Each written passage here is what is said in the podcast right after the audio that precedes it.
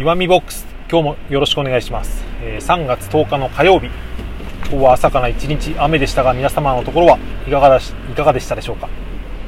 今日もお疲れ様でした、えー、話してみたいことがあったんですけど読んだ本とか見た映画のことですね。その面白さを誰かに伝えるのって、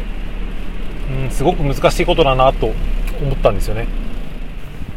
なぜこんな話をしてみようかと思ったかというと、えー、僕は今ちょうど今日読み終わった本が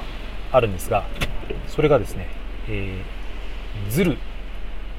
嘘とごまかしの行動経済学」というですねちょっと長ったらしい名前なんですけど、ま、社会学者なのか、え、ラン・アリーリーさんという方の書いた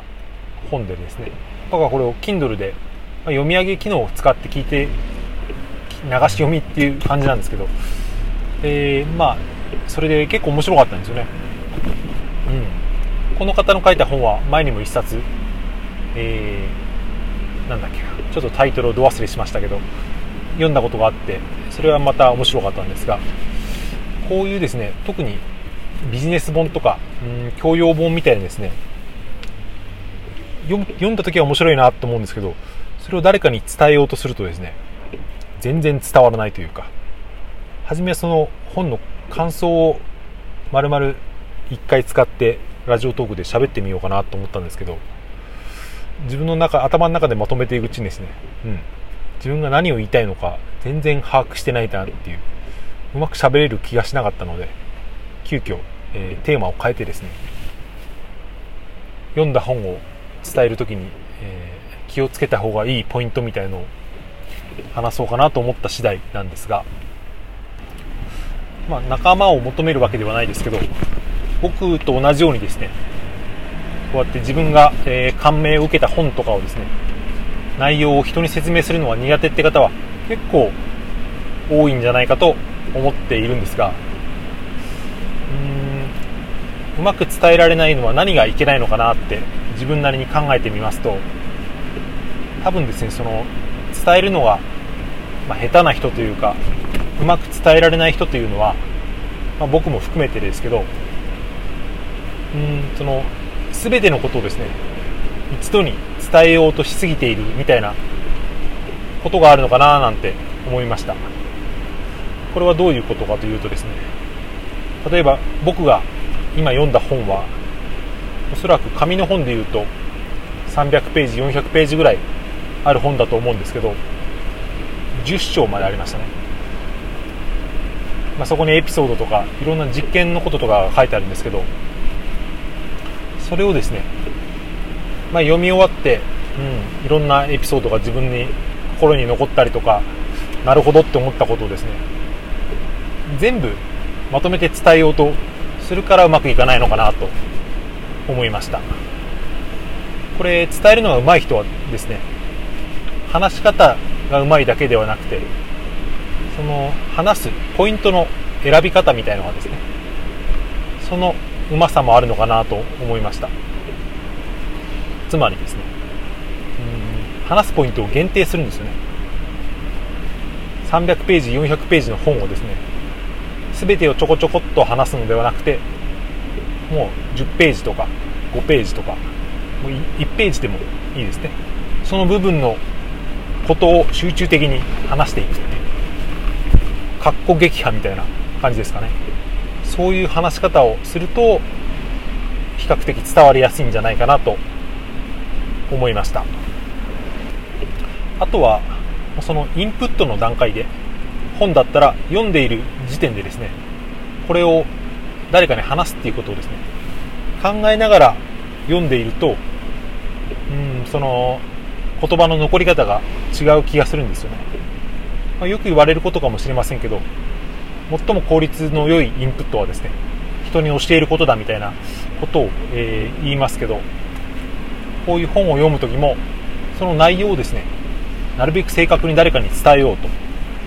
友達でもいいし家族でもいいし、うん、もう話してみようってことをですね、えー、思いながら聞くと、うん、やっぱ身も入りますしえー、自分の中に言葉を残しながらインプットできるんじゃないかなと思いました。あとは、まあ、その対象に対するですね。うんその知識の深さというかやっぱり1回読んだぐらいの本をですね誰かに伝えようとしても大体内容を忘れていることが多いので、うん、それは難しいかなということも思いますね。自分が本当によく知ってることだったらですね、やっぱあと熱意とかもありますからそういうものに関しては